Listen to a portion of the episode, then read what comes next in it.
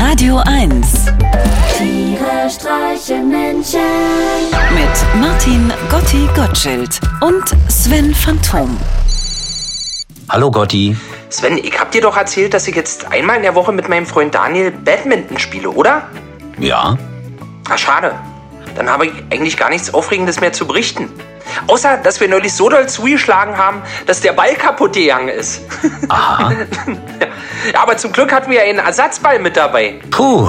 Ja, sonst hätten wir das Spiel schon nach 10 Minuten abbrechen müssen, obwohl wir für eine Dreiviertelstunde gebucht hatten. Hä? Ach so, entschuldige. Ich vergesse immer wieder, dass uns hier auf Radio 1 ja auch Leute aus den alten Bundesländern zuhören.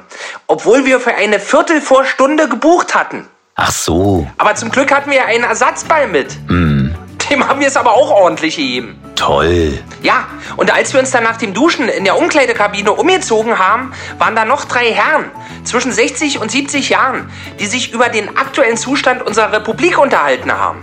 Und? Es sieht nicht gut aus, Sven. Warum? Na, weil die jungen Leute alle so faul sind. Der eine hat's am Rücken, der andere repariert lieber sein Dach im Garten, anstatt arbeiten zu gehen. Gut, äh, aber das sind doch nur zwei von Millionen. Ja, aber diese beiden stehen exemplarisch für alle nach 1990 Geborenen. Die Jugend ist so stinkend faul, Sven. Deswegen geht's mit Deutschland immer weiter bergab. Ich weiß nicht, Gotti, liest du ab und an mal internationale Presse? Da wird eigentlich durchweg mit großer Bewunderung, wenn nicht sogar fast schon mit Neid auf Deutschland geschaut. Was gibt's denn da zu lachen? Ich weiß auch nicht.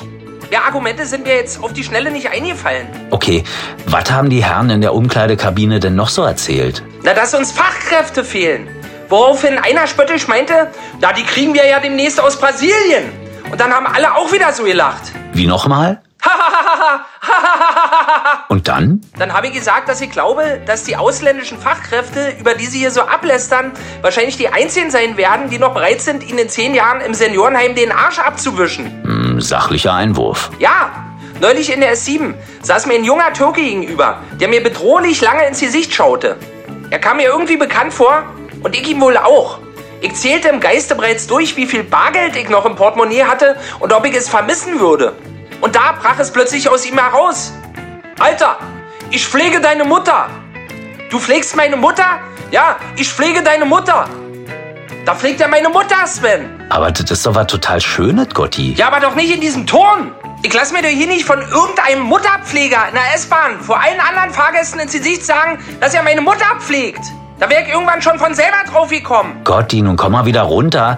Deine zwei Aufreger der Woche sind also, dass der Federball kaputt gegangen ist, ihr aber zum Glück noch einen Ersatzball mit dabei hattet und dass du jemandem begegnet bist, der deine Mutter pflegt? Ja, weil's mit Deutschland bergab geht, Sven. Nicht mehr los hier. Jeder Tag arschlangweilig. Ach Gotti, weißt du was? Auf so eine Rummaulerei habe ich gerade echt keinen Bock. Pfleg dich selbst, du verwöhntes Arschloch. Tiere streichen Menschen. Jetzt auch als Podcast.